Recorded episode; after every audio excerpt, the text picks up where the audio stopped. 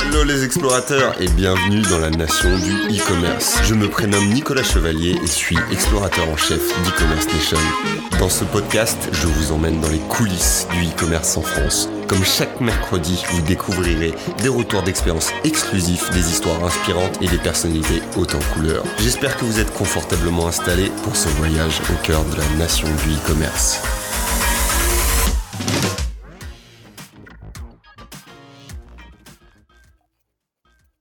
Bonjour Charlotte, comment vas-tu?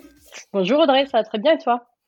Bah super, merci. Je suis ravie de t'accueillir euh, bah, dans ce podcast pour qu'on évoque un peu la communication euh, post-achat euh, des marques qu'on dit direct to consumer. Mais est-ce que dans un premier temps, tu pourrais te présenter et un petit peu nous retracer ton parcours professionnel? Oui, bien sûr. Alors je suis responsable marketing et communication pour Parcel Lab. Sur le marché de la France et de la Belgique, donc entreprise que j'ai rejoint en mars 2021. Et auparavant, euh, j'étais donc déjà dans l'univers de, de, la communication et des RP, mais euh, plutôt dans le, dans le, le secteur du sport, euh, avec pour dernière expérience en date un poste chez, dans une marque de golf qui s'appelle Callaway Golf, pour, chez laquelle j'étais responsable des RP pour l'Europe continentale. Donc voilà, j'ai quitté le monde du sport pour rejoindre celui du e-commerce. Tu nous disais que maintenant tu es arrivé chez Parcelab du coup depuis mars 2021. Euh, Est-ce que tu peux nous en dire euh, deux trois mots, nous présenter un peu euh, bah, la structure? Alors Parcelab est une entreprise allemande créée il y a six ans qui emploie aujourd'hui 150 employés. On a également 500 clients à travers le monde avec une, une, forte présence bien sûr en Europe hein, grâce à l'Allemagne, à la France, à la Grande-Bretagne, mais également aux US. Euh, notre mission chez, chez Parcelab, nous, c'est de rapprocher les marques de leurs clients. Euh, pour cela, on va leur permettre de créer des expériences post-achat qui soient, qui soient mémorables, qui soient uniques, qui soient personnalisées pour chaque client. Alors comment ça se passe concrètement? On va surtout les aider sur la phase de communication. Donc on va mettre en place des communications proactives, pertinentes, sur chaque étape du parcours, euh, du parcours post-achat. Voilà ce qu'on fait chez Parcel Lab. Et justement, en matière euh, d'expérience euh, post-achat ou en matière d'expérience d'achat en ligne, euh, tout simplement, selon toi, c'est quoi le moment le plus important pour le consommateur? Alors, bien entendu que toutes les phases du parcours d'achat sont extrêmement importantes. Ce qu'on sait, c'est que la livraison, c'est un moment qui est chargé en émotions pour le client. Et donc, l'expérience qu'il va vivre va impacter sa décision de recommander ou pas chez ce même retailer. 55% des clients qui ont vécu euh, une mauvaise expérience de livraison avec un retailer ne souhaitent pas recommander avec cette même marque. Donc ça, montre un petit peu euh, l'importance de l'expérience post-achat aujourd'hui. Vous avez sorti, euh, vous, par Célable, une, une étude super intéressante sur la communication euh, post-achat des marques euh, D2C. Donc c'est ce qui va aussi nous intéresser euh, particulièrement aujourd'hui. Alors avant toute chose, qu'est-ce que le modèle D2C ou direct to consumer? C'est quelque chose dont on entend beaucoup parler en ce moment. Ça va un peu avec les DNVB et tout ça. Et surtout, en quoi ça bouleverse un peu le commerce comme on l'a toujours connu? Oui, tout à fait. Alors, tu l'as dit, hein, le, modèle euh, D2C, c'est, enfin, c'est, on en parle beaucoup. Euh, au-delà de ça, c'est pas un, phénomène nouveau. Ça fait déjà plusieurs années que, le modèle euh, s'impose dans, le commerce et l'e-commerce. Donc, euh, voilà, c'est pas quelque chose de nouveau, mais par contre, ce qu'on a quand même notifié ces dernières années, c'est qu'il s'étend à de nombreuses verticales. Auparavant, c'était peut-être ciblé sur quelques verticales. Maintenant, on est vraiment ouvert à toutes les verticales. Donc, ça, rend le phénomène encore plus intéressant.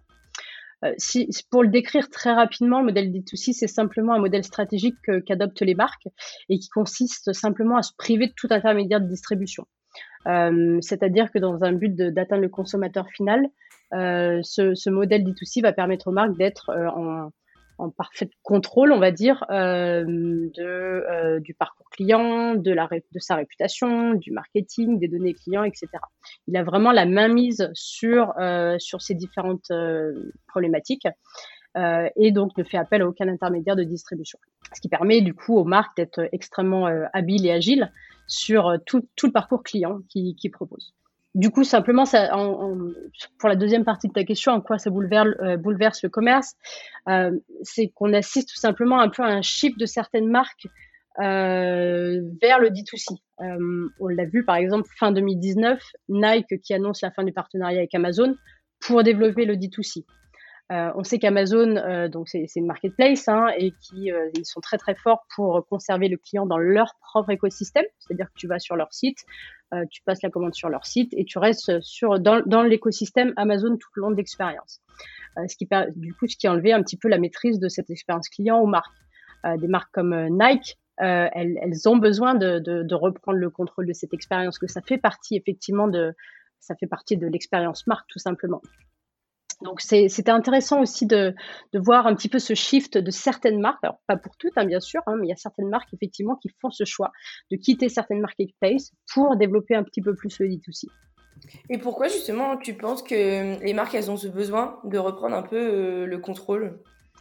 Je, pense que les, consommateurs accordent de plus en plus euh, d'attention à l'expérience de marque et aux valeurs qu'elles incarnent. Il n'y a pas juste l'expérience de marque, mais c'est vraiment les valeurs qu'elles incarnent. Tu, parlais des NVB tout à l'heure, c'est complètement euh, dans le sujet. Euh, il y a un article sur LSA qui, qui est paru le mois dernier qui disait que 8 personnes sur 10 sont influencées par la responsabilité de la marque au moment d'acheter. Alors que la responsabilité de la marque, ça peut être d'un point de vue écologique, ça peut être d'un point de vue éthique, peu importe. En tout cas, le consommateur, il va acheter euh, le produit, il va acheter la marque, mais il va acheter aussi effectivement ce que représente la marque et, c'est la philosophie ou les, valeurs qu'elle incarne. Je pense que c'est très important. Pourquoi vous avez décidé justement de mener euh, une étude spécifique euh, sur ces marques-là, du coup, D2C, donc qui vendent en direct, en ligne, aux consommateurs, sans intermédiaire? Effectivement, pour la raison que, je viens d'évoquer, mais il y a aussi une autre raison, c'est que les, les D2C, elles ont tendance, elles sont bien connues pour placer l'expérience euh, client au cœur de leurs priorités.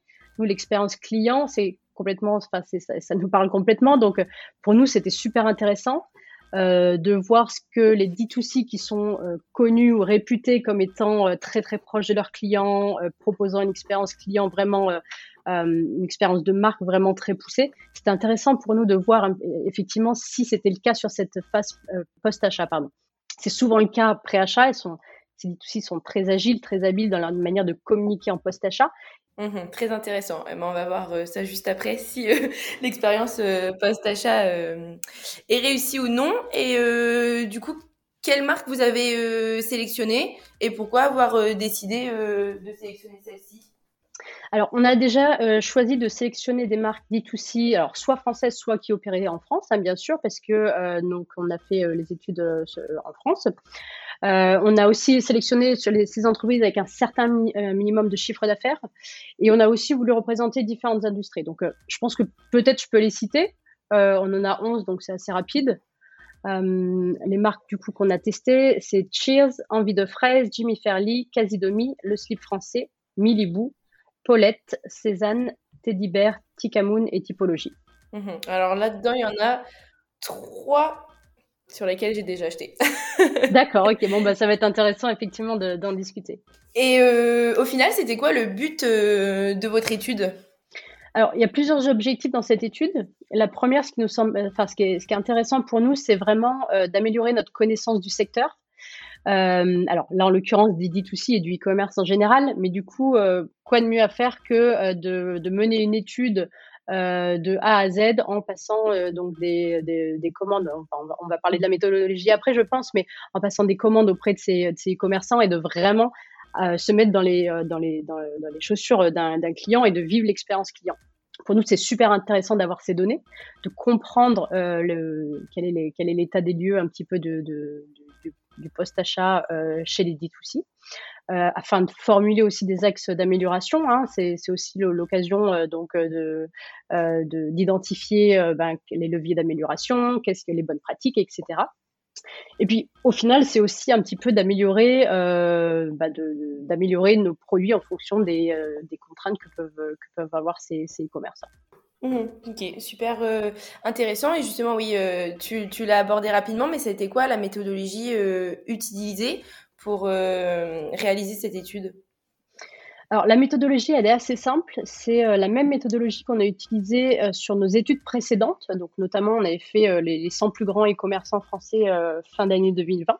C'est globalement la même, la même méthodologie. c'est aussi une méthodologie qu'on utilise aux US, au UK, en Allemagne, donc qui a, fait ses preuves. Et le concept est très simple. En fait, on, passe on va sur chaque site, donc les marques que j'ai évoquées, et on passe des commandes.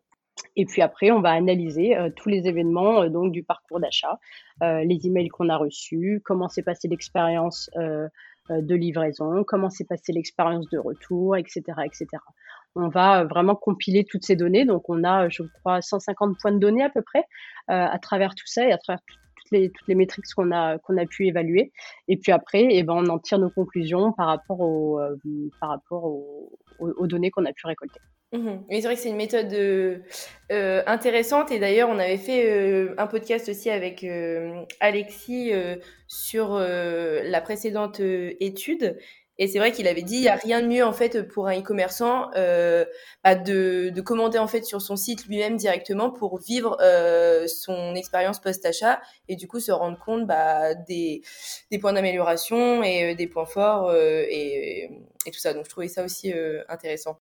Votre étude, vous l'avez euh, divisée en quatre parties, on va dire, euh, avec euh, une communication du coup pendant la livraison, la communication après la livraison, ce qui est aussi rapport avec personnalisation client et enfin les bonnes pratiques un peu qu'on peut trouver.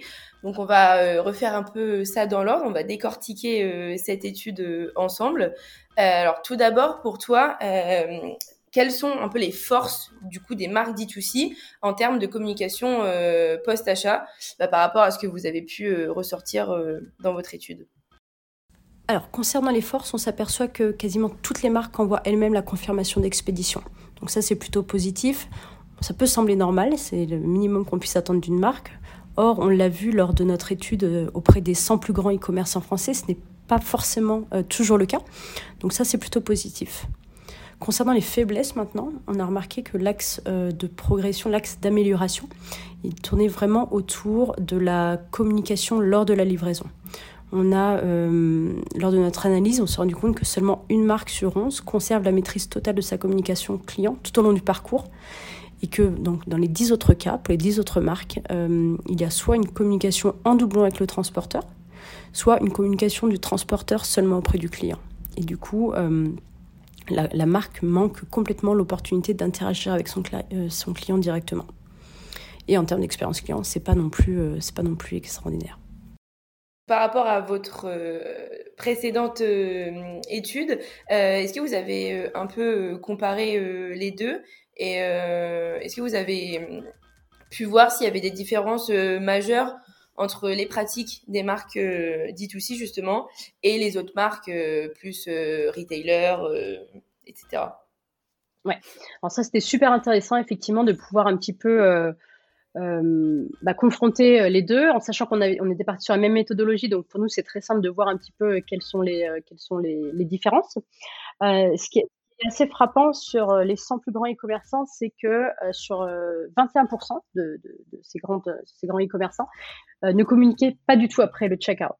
C'est-à-dire que soit c'est le transporteur qui gérait complètement la communication, soit il n'y avait pas de communication du tout. Et ça, c'est ça, c'est pas du tout une tendance qu'on retrouve chez les D2C. Alors, comme j'ai dit, tout n'est pas parfait dans leur manière de communiquer, mais en tout cas, elles communiquent soit en doublant avec le transporteur, soit c'est elles qui maîtrisent la communication. Mais il y a toujours un lien avec le client quand même qui se fait. Et ça, c'est quand même, euh, c'est quand même important. Donc ça, elles ont, elles ont bien compris l'importance effectivement de, euh, de, maintenir, euh, de maintenir la communication sur, sur cette phase post-achat. Mhm, complètement. Alors d'ailleurs, par rapport à tout ce que tu dis, je suis allée retourner dans mes mails par rapport chez une des marques chez lesquelles, laquelle pardon, j'ai acheté du coup au mois d'avril et effectivement j'ai bien le, mail de confirmation, le mail que ma commande est prête, qu'elle a été envoyée et qu'elle a été livrée. Mais dans tous ces mails, j'ai juste un seul mail de Colissimo qui s'interfère et qui me dit que le colis est sur les, plateformes logistiques. C'est ouais, souvent en fait ce qu'on voit, c'est que donc la première partie de la communication va être effectuée par la marque. Ensuite, le relais va être pris par le transporteur. La marque va reprendre la, main sur pour confirmer qu'effectivement la, livraison a été faite. Et parfois, le, euh, la marque va rediriger le client vers un autre site, euh, par exemple avis vérifié pour prendre les informations euh, de, satisfaction de, l'expérience. Donc, ça fait quand même beaucoup d'intermédiaires ou beaucoup de, de, prestataires en fait, alors que dans un monde idéal, la marque gère toutes ces étapes Et les emails que toi, en tant que client, tu vas recevoir, ça va être des emails de la marque seulement. Ça va pas être des emails de Colissimo, d'avis vérifié, de, et de je ne sais qui encore. Quand j'ai préparé euh, ce podcast, donc bien évidemment, euh, j'ai épluché de long en large cette étude et euh, j'ai ressorti quelques chiffres qui me semblaient intéressants à commenter, notamment que 55% des marques ont un lien de suivi qui renvoie sur le site de transporteur. Donc je me disais que c'était peut-être un peu une rupture dans la volonté d'une expérience fluide, sans couture, qui est particulièrement euh, appréciée par les clients des marques D2C. Et toi, qu'est-ce que tu en penses un peu? Écoute, je, partage complètement ton avis. En fait, la page de suivi quand elle est hébergée sur le site du retailer, elle permet complètement de maintenir le client dans, l'univers de la marque et dans l'écosystème de la marque. Euh, proposer une page de suivi sur un site transporteur, c'est autoriser son client en fait à partir euh, sur un autre site déjà euh, et dans un autre, un autre écosystème qui n'est pas forcément le sien et qui correspond, correspond pas pardon, forcément aux standards de la marque. Donc c'est complètement une rupture dans la relation.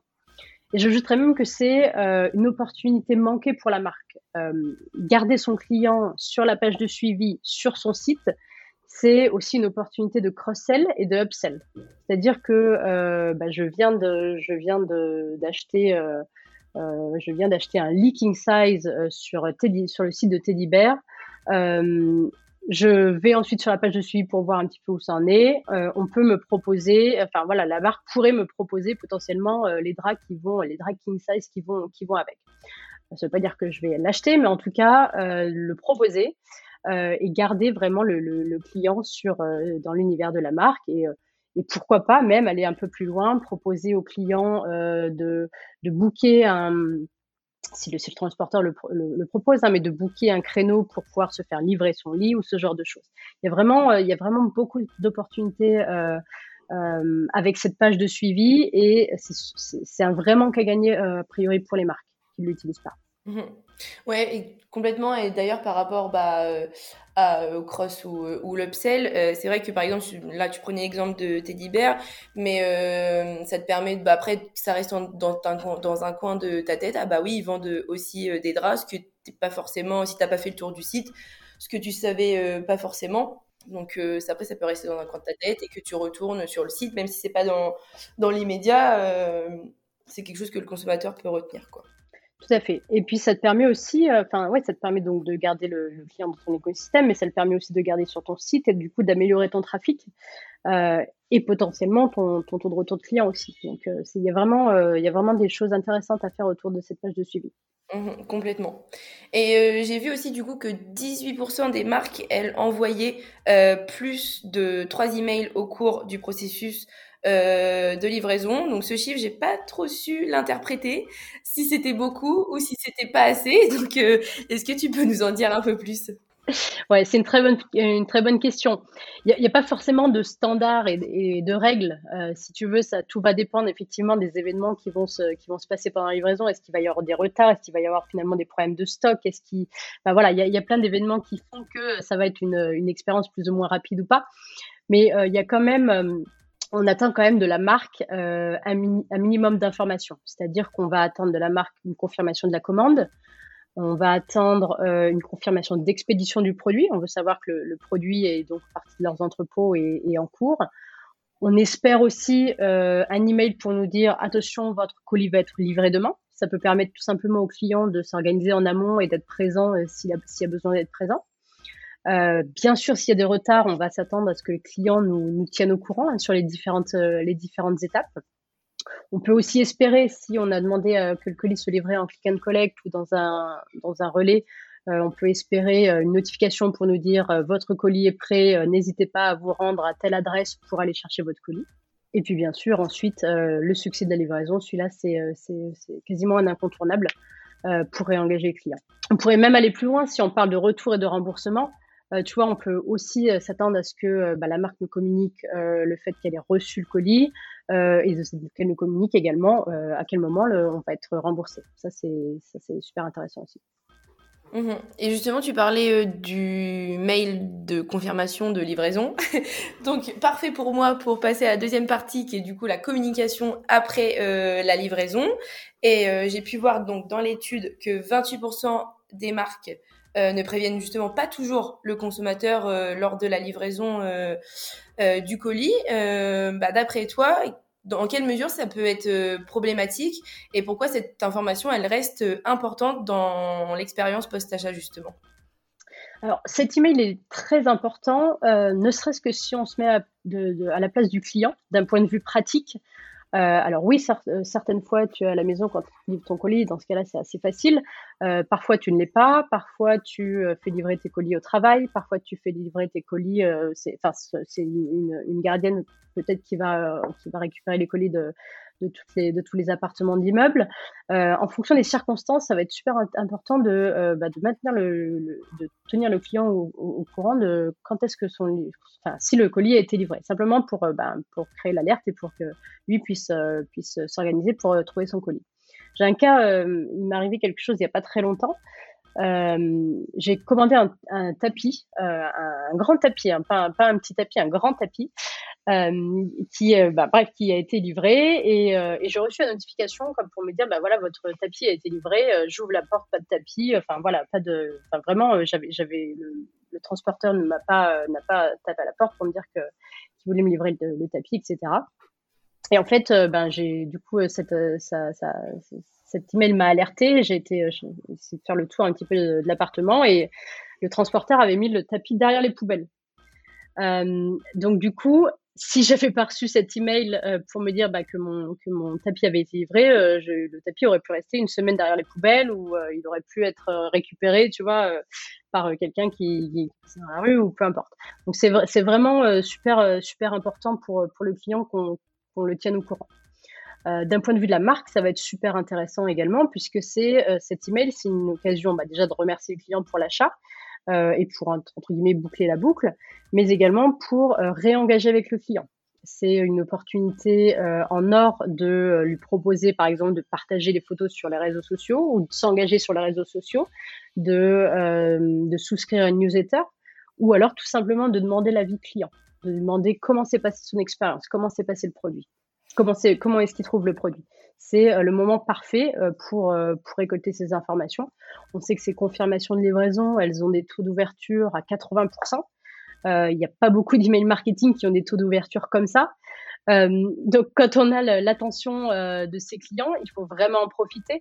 Et c'est vraiment le moment, effectivement, de, de, réengager avec le client à ce moment-là. Concernant toujours la communication après la livraison, j'avais pu voir que 83% des marques attendaient 15 jours avant justement euh, de solliciter euh, le client pour avoir euh, son avis.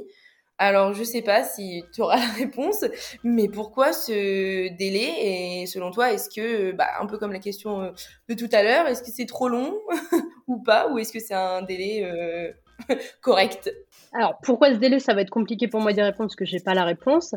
Euh, cependant, ce que je peux te dire, c'est qu'on a fait en janvier-février 2021 euh, une étude consommateur euh, pour bah, connaître un petit peu les attentes et les habitudes des, consommateurs français pardon, par rapport à leur expérience post-achat en e-commerce. Et il s'avère que 80% des clients sont enclins à laisser un avis client après une livraison. la majorité est plus encline à le faire euh, dans la première semaine après la livraison. Et seulement 5% des personnes interrogées laissent un avis après 15 jours.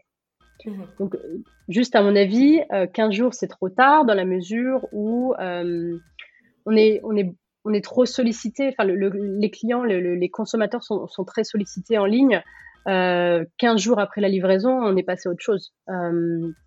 et donc, soit on va pas y penser, soit ça va plus être enfin voilà, on n'aura plus la, tête à ça et du coup, euh, bah, la plupart des clients n'y répondent pas. Euh, ce qui est dommage parce que si l'expérience a été positive et qu'on ne demande pas l'avis, c'est pas le client qui va aller de lui-même aller sur le site pour évaluer l'expérience. Par contre, si l'expérience est positive et qu'on lui envoie un email lui demandant si son expérience euh, s'est bien passée, là, il va, il va être complètement enclin à le faire. Il n'y a aucune raison qui fasse qu'il ne réponde pas qui répondent pas de manière positive à, la demande d'avis. Je me reconnais à chaque fois dans les comportements euh, consommateurs, ça me fait rire. euh, du coup, il y avait une autre partie euh, super intéressante dans, dans l'étude, c'était sur la personnalisation client. Donc pareil, ça fait plusieurs, plusieurs années maintenant qu'on en parle, que c'est un peu le consommateur aime bien qu'on prenne soin de lui et qu'on personnalise les communications bah, pour lui, quoi.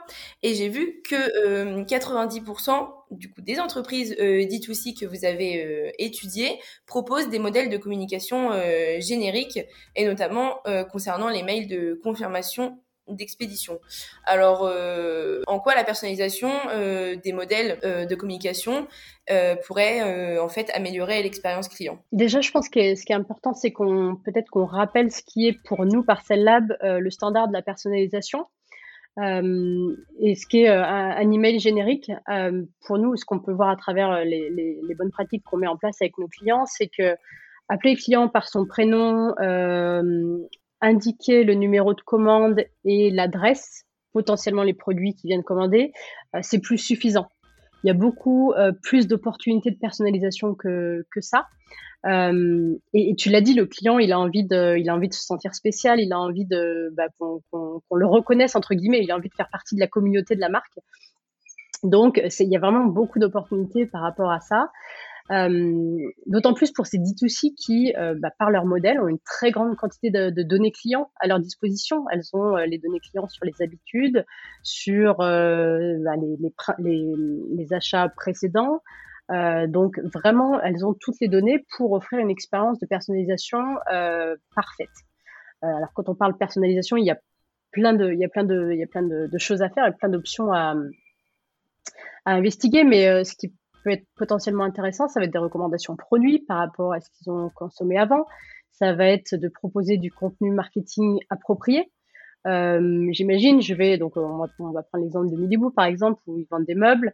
Euh, donc je, suis client, j'achète mon meuble. Euh, dans ces dans ces emails qu'on va recevoir, on a totalement la possibilité, en fonction de ce que le client a acheté avant, de proposer des inspirations de décoration par exemple. Euh, comment, enfin voilà, comment mettre euh, mettre son meuble en valeur, ou alors si le meuble a besoin d'être monté, comment euh, peut-être une, vidéo tutoriel pour expliquer comment on monte le meuble, etc. Il y a vraiment beaucoup d'opportunités par rapport à ça qui sont pas exploitées pour le moment. Et comme on le disait tout à l'heure, ces emails de post-achat, ils ont des taux d'ouverture de plus de 60%. Alors, la confirmation de livraison, c'est autour de 80%. Les autres, c'est autour entre, on va dire, 55 et 70%. Donc, vraiment, les, marques ont l'attention de, leurs clients à ce moment-là. Donc, il faut vraiment en, profiter pour leur proposer du contenu marketing qui est approprié, euh, qui correspond à, leurs envies, qui correspond à leur goût, etc. Euh, il ne s'agit pas de proposer des, des recommandations produits juste pour le faire. On a un exemple, par exemple, dans les, dans les commandes qu'on a passées, on a euh, avec une, des marques, euh, on nous demande donc avant de passer la commande de faire, enfin on nous propose en tout cas de faire un test de peau pour savoir quels sont les produits qui correspondent le mieux. Donc ce qui est génial, c'est absolument euh, c'est absolument top en termes d'expérience client. sauf qu'une fois qu'on a passé notre commande, tout le contenu qu'on nous a proposé, le contenu marketing, était pas du tout approprié à ça, était pas du tout en relation avec ça. C'est une occasion de, de perdu parce que la marque a vraiment euh, bah, les informations et les données pour le proposer une expérience ultra personnalisée sur, euh, sur ce type d'exemple. Et toujours concernant la hum, personnalisation, euh, d'après l'étude, il y aurait 45% des marques qui ne personnalisent toujours pas leur colis. Alors, je ne sais pas si on a la même vision de personnalisation du colis. Je ne sais pas si c'est juste le carton, par exemple, qui est brandé avec le nom de la marque ou des choses comme ça, ou c'est vraiment à l'intérieur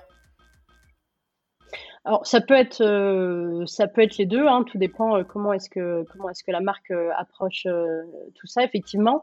alors c'est c'est une question qui peut diviser et on le comprend hein, par rapport à, à, des problématiques peut-être plus on va dire sur écologique ou ce genre de choses. Donc est-ce que c'est une bonne chose ou pas? D'un point de vue durabilité, ça c'est c'est pas à moi d'y répondre, mais en tout cas ça nous a ça nous a on a trouvé ça intéressant pendant qu'on faisait notre étude, effectivement, d'évaluer de, un petit peu quel était le degré de, personnalisation qui était mis dans le, cette partie packaging. Euh, pour moi, je, trouve que le, colis et la personnalisation du colis font partie de l'expérience. Quand euh, quand on est par exemple un consommateur Apple, on reçoit son colis, généralement il est brandé euh, et l'expérience elle va beaucoup plus loin que l'ouverture du carton de base. L'expérience elle va jusqu'au moment où euh, on achète notre nouvel iPhone et euh, on lève le, couvercle de, la boîte, il met 7 secondes pour s'ouvrir et on n'en peut plus d'attente et l'excitation elle monte pendant, pendant ce moment-là et ça fait complètement partie de l'expérience de marque. Donc je trouve ça intéressant. On a aussi un autre exemple avec une marque qu'on a étudiée, donc enfin ça c'était une commande personnelle, mais euh, j'ai commandé euh, pour Noël euh, un colis Cézanne.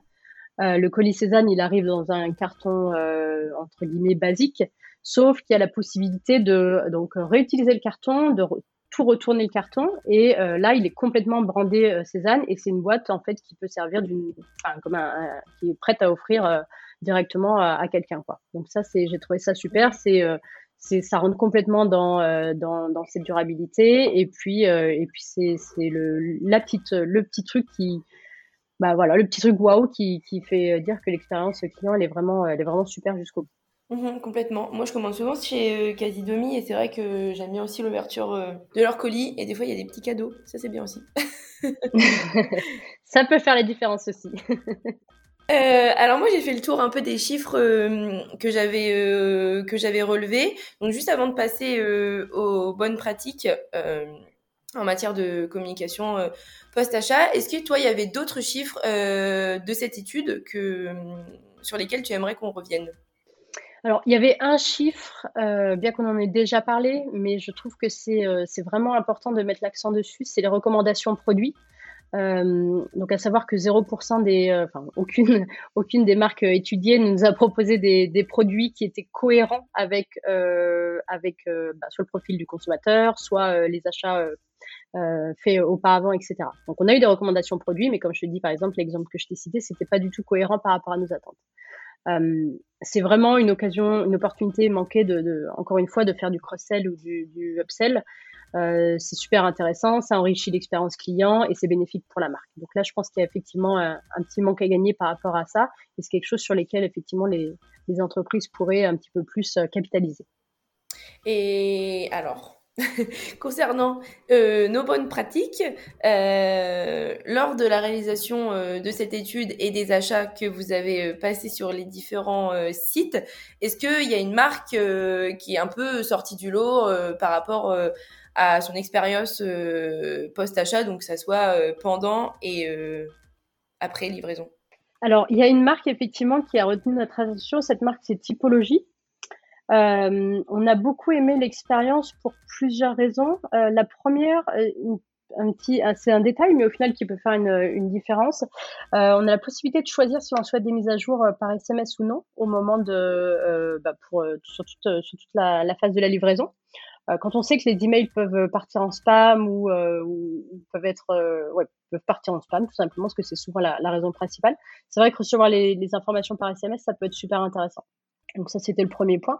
Ensuite, on a beaucoup aimé les, communications post-achat. Hein. Visuellement, euh, voilà, sont très, c'est, très euh, à l'image de la marque, dans l'univers de marque. Donc ça, on a, on a bien aimé. Et on a aussi la possibilité de choisir les échantillons que l'on souhaite avant de finaliser la commande. Donc ça, c'est aussi un super euh, moyen de réengager le client dans un achat futur euh, quoi de mieux que de faire de l'échantillonnage euh, pendant une fois que, l'achat a été fait pour réengager le client sur des, des, futurs achats. Ça, on a trouvé que c'était super intéressant. C'est vrai que ça fait longtemps que je me dis qu'il faut que je commande sur le site en plus. c'est vrai qu'ils ont une. C'est hyper épuré et tout. Euh, en plus, je verrai comment est leur, euh, la communication alors. Parce que maintenant que je travaille dans le e-commerce, je suis très à cheval sur mes expériences d'achat, je note tout. je me dis, ah bah là, ils auraient pu faire mieux. Ah bah là, c'est une bonne idée d'avoir fait ça. je prends note. et, et, donc, euh, quelles pratiques vous avez pu un peu retenir de l'expérience proposée par ce marchand? C'est vraiment sur là en l'occurrence c'est vraiment sur la personnalisation, euh, alors même d'un point de vue packaging hein, parce que le colis était aussi à l'image de la marque donc ça encore une fois la question divise mais en tout cas c'était euh, c'était assez intéressant. Le colis le colis est très joli. Quand tu ouvres euh, la boîte tu as une petite carte typologique qui rappelle euh, qui rappelle les, valeurs de la marque etc donc ça c'est intéressant euh, en gros, ce qu'on a retenu sur cette expérience, c'est vraiment euh, le côté euh, le côté personnalisation et expérience de, de, de, marque visuelle. Voilà, c'est vraiment ça qui va être intéressant. quels axes d'amélioration possibles tu pourrais souligner par rapport à cette communication? Oui, il y en a toujours, ça c'est sûr, on peut toujours trouver. Alors même y a des, on a eu des super expériences, hein, mais il y a toujours des, des petits axes d'amélioration. Euh, là, en l'occurrence, effectivement, c'est un peu ironique, mais ça va être sur la, manière dont la typologie a communiqué. Alors pas sur l'aspect visuel, mais vraiment euh, sur le sur la communication elle-même. Euh, on a eu une double. ce, qui est, dommage, c'est que tout au long de l'expérience, on a une double communication de la part du transporteur et de la marque. Encore une fois, comme on l'a dit, ça peut créer de la confusion. C'est pas utile et et, voilà, ça, n'apporte rien en fait à l'expérience client. Puis la deuxième chose, c'est que la page de suivi euh, n'était pas hébergée sur le site du transporteur. Ça, on l'a évoqué euh, tout à l'heure, c'est vraiment une occasion de, de, manquer pour, le, pour la marque. Et enfin, est-ce que tu, tu aurais euh, s'il y a des commerçants euh, qui nous écoutent et qui veulent améliorer euh, leur communication euh, post-achat, même si là, ils ont déjà beaucoup d'éléments pour le faire, est-ce que tu aurais quelques conseils pour une bonne gestion? Donc, j'ai pu aussi voir ça dans l'étude de l'Operations Experience, c'est-à-dire en fait tous les processus opérationnels existants lors du parcours client post-achat. C'est ça, oui. L'operation experience, c'est effectivement, ça reprend un petit peu tous ces processus qui sont souvent euh, compliqués à gérer hein, sur cette période de sur cette euh, sur cette étape de livraison. Euh, et donc, nous, ce qu'on propose effectivement, la communication post-achat, elle rentre totalement dans l'operation experience management. Les, les, conseils qu'on pourrait donner, c'est vraiment, alors le premier, c'est vraiment de conseiller aux marques de reprendre le contrôle de l'expérience client post-achat. On en a parlé aussi effectivement par rapport au marketplace, etc. Euh, les marques, elles, déploient beaucoup d'énergie, euh, souvent de budget pour euh, créer une expérience de marque de ce nom hein, sur, sur le, le préachat. Euh, c'est vraiment dommage au final euh, de ne bah, de pas, de pas en faire profiter le client effectivement sur la phase, la, la phase post-achat également. C'est-à-dire que c'est vraiment euh, tous les efforts qui sont faits. En gros, euh, on les abandonne sur le préachat et on, et on laisse la, la, main au transporteur sur la communication. Euh, c'est dommage, ça n'apporte rien euh, en, en, termes d'expérience client. Et encore une fois, c'est des opportunités de, de perdu, d'améliorer donc son, le trafic de son site web, de, de faire de l'upsell, de faire du cross-sell, etc. Donc ça, ce serait vraiment le, le, premier conseil à travers la page de suivi, vraiment reprendre le, le le contrôle de l'expérience client post-achat. Ensuite, c'est aussi de maintenir le contact avec vos clients. Et ça, ça va être très important et c'est euh, c'est ce que, enfin, c'est vraiment euh, le cheval de, bataille de Parcel Lab, c'est à travers les communications clients. Donc, on a beaucoup parlé du marketing qui était autour de ces communications clients, mais c'est surtout euh, de communiquer de manière proactive auprès de auprès de ses clients, que ce soit pour lui annoncer euh, une, mauvaise nouvelle en cas de retard, ou alors tout simplement pour essayer de faire monter l'excitation de la livraison au cours de la livraison. C'est vraiment important qu'il soit euh, de l'accompagner sur toute cette phase. On l'a dit, c'est une, phase qui est assez émotionnelle pour le client, donc c'est important vraiment d'être proactif et lui donner, lui apporter des, des, des, mises à jour régulières, utiles et cohérentes par rapport à, par rapport à sa, à sa commande. Ça permettra aussi aux marques de réduire euh, les, euh, les, appels entrants pour savoir où sont les colis, parce que ben, si on communique de manière proactive, le client n'a pas besoin, euh, à contrario, d'aller chercher le numéro de la marque, le numéro de, du service client de la marque pour lui demander où est son colis. Donc ça, c'est vraiment un, point très très important.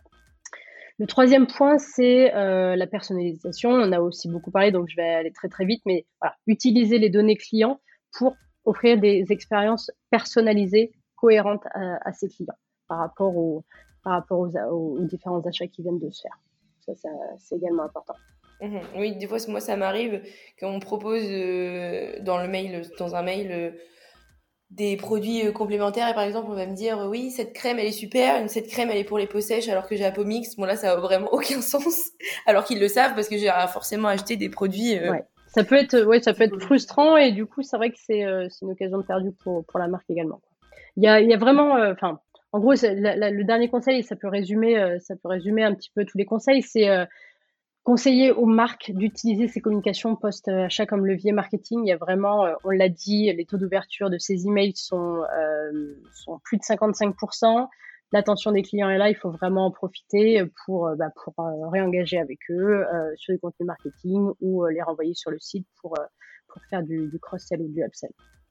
Merci beaucoup pour, pour ces conseils.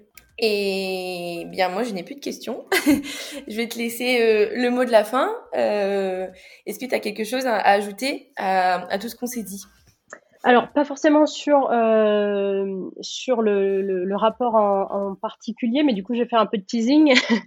euh, ce, rapport qui est euh, sur la communication post-achat des D2C va être suivi par deux autres rapports qui vont concerner donc les retours et aussi euh, l'écologie euh, et la durabilité. Donc, quelles sont les, quelles sont les bonnes pratiques des D2C en termes d'écologie et de durabilité? Euh, Donc, ces, ces, deux, ces deux rapports vont être probablement lancé cet été. Donc euh, voilà, n'hésitez pas à garder un œil euh, sur, euh, sur la page Parcel Lab. On a un site en français avec toutes nos, toutes nos études et c'est ça va être il y a vraiment des choses très très intéressantes et assez assez surprenantes. Donc n'hésitez pas à aller jeter un œil. Eh bien écoute, on a hâte de voir ça et on loupera pas la sortie. Et bien, en tous les cas, euh, merci beaucoup euh, Charlotte pour ton temps et euh, surtout bah, pour tout ce que tu nous as, bah, pour tout ce dont tu nous as parlé aujourd'hui. C'était très intéressant et je pense que ça aidera plus d'un e-commerçant à améliorer sa communication post-achat. Merci Audrey, merci de nous avoir reçus. Thank you.